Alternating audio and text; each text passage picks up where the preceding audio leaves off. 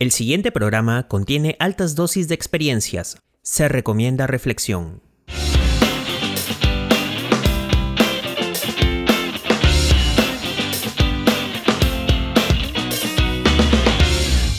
Hola, ¿qué tal? Estás en el episodio 2 de la temporada 2 de Alfa y Omega, cuyo inicio y fin es el aprendizaje.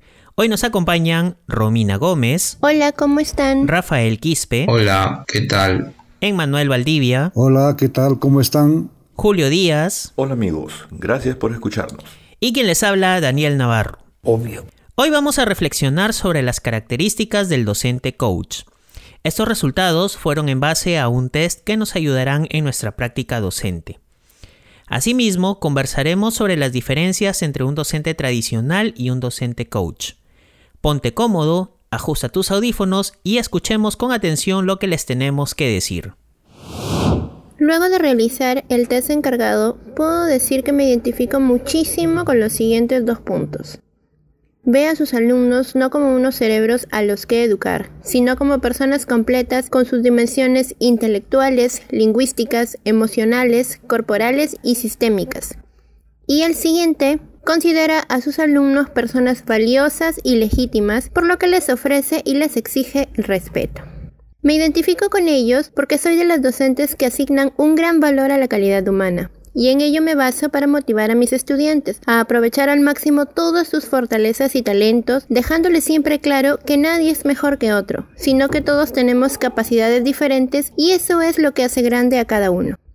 Siempre me intereso por conocer su opinión, ya que considero que esto los hace sentir importantes y por tanto confiarán en sí mismos, en sus ideas, y no tendrán temor de expresarse a pesar de que puedan opinar diferente, pues como siempre digo, de las opiniones y posturas de los demás también se puede aprender fomentando un debate basado en el respeto.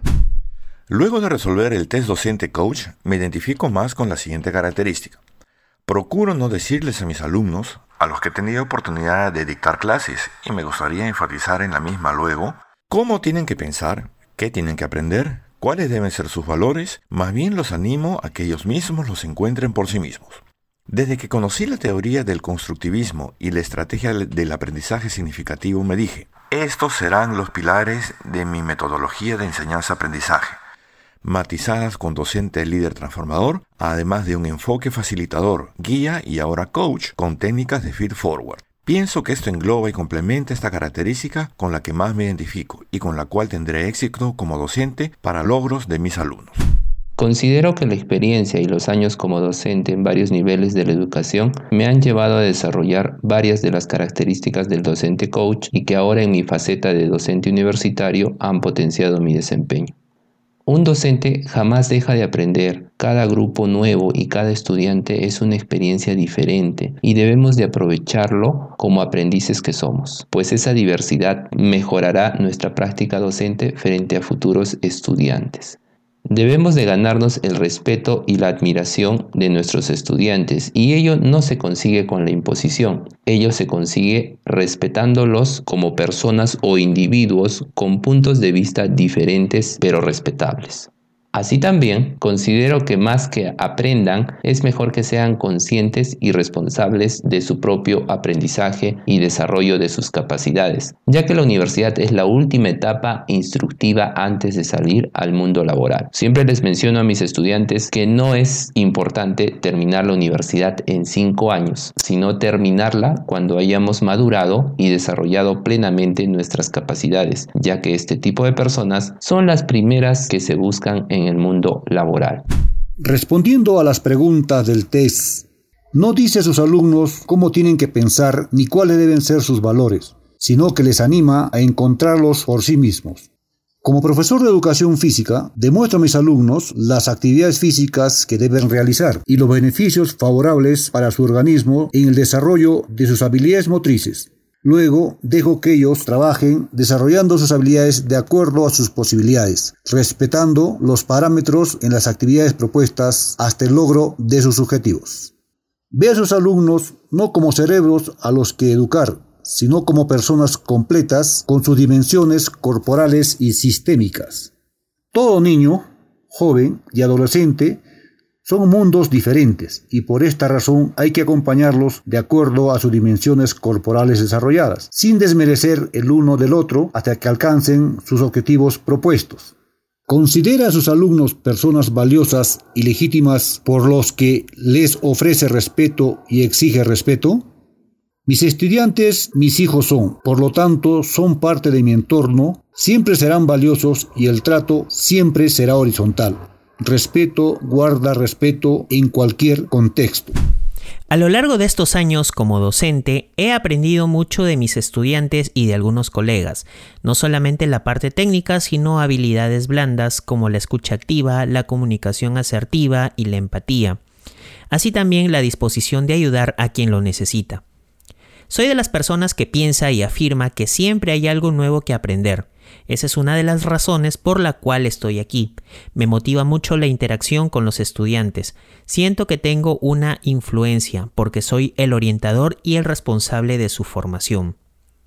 Asimismo, dada esa interacción, estimulo que el estudiante siga aprendiendo, que defina su visión del mundo y se convierta en líder de su actividad. No solo pido que me sigan, sino que formen su propio camino, motivados por ellos mismos, por aquel deseo de superación y aprendizaje que puedan hacer en ellos. Que siempre tengan presente que todo está en uno mismo y que solo se trata de creer en sí mismos, por lo que seremos capaces de comernos el mundo. Ahora bien, responderemos la siguiente pregunta. ¿Cuáles son las diferencias entre un docente tradicional y un docente coach? Un docente tradicional suele presentarse como la persona que posee el poder en el aula. Debido a su conocimiento, simplemente se dedica a dictar y dirigir a su clase, tomando como punto de partida los conceptos elegidos para obtener determinados resultados y simplemente mide el aprendizaje de los estudiantes en base a exámenes donde solo indica y corrige los desaciertos obtenidos. Es bien sabido que la educación ha evolucionado. Cada generación tiene su particularidad y los centennials, por lo general, son autónomos para aprender por su cuenta, por la facilidad de acceder a la información y de manera vertiginosa. Se adaptan con facilidad y por tanto, los docentes debemos adaptarnos a estos cambios. Y como siempre lo hemos mencionado a lo largo del posgrado, no somos catedráticos, somos facilitadores. Y en eso se diferencia entre lo tradicional y el docente coach. Vamos a iluminar el camino del estudiante a través de las preguntas en la cual tiene que reflexionar sobre sus fortalezas y oportunidades de mejora. La razón de ser del docente coach es reformar el concepto del aprendizaje, tomando al estudiante como un ser humano con sentimientos y emociones, contribuyendo así al descubrimiento de su rol importante como el centro del proceso de enseñanza-aprendizaje docente coach. Estimula el liderazgo de sus alumnos porque un verdadero líder prepara a sus seguidores para que luego sean líderes. Docente tradicional. No ve al alumno como un ser humano que necesita de un líder que lo guíe y acompañe. Docente coach. Se enfoca en que sus alumnos aprendan a aprender. Docente tradicional. Su enfoque pedagógico está basado en la enseñanza, no en el aprendizaje docente coach. El protagonista es la relación docente-alumno. Docente tradicional. El protagonista es el docente. Docente coach. Sabe perfectamente que todos pueden y aprenden de todos. Docente tradicional. Considera que él sabe más que su alumno y que difícilmente podría aprender algo de este. Docente coach. Tiene la capacidad de saber escuchar a sus estudiantes para poder realizar de una manera más eficaz la réplica mediante un feedback. Docente tradicional. El docente es el dueño de lo absoluto, no escucha y solo ordena.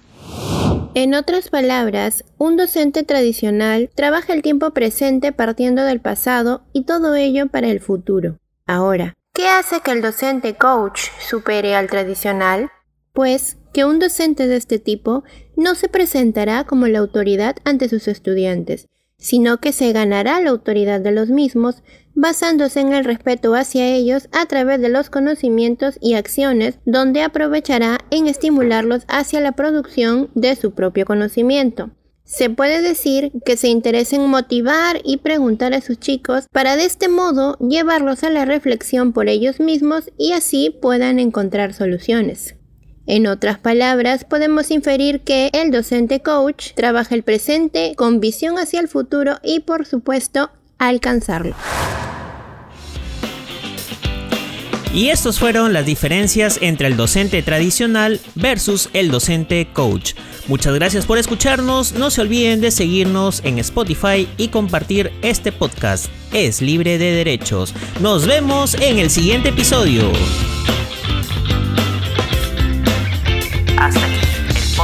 Alfa y Omega.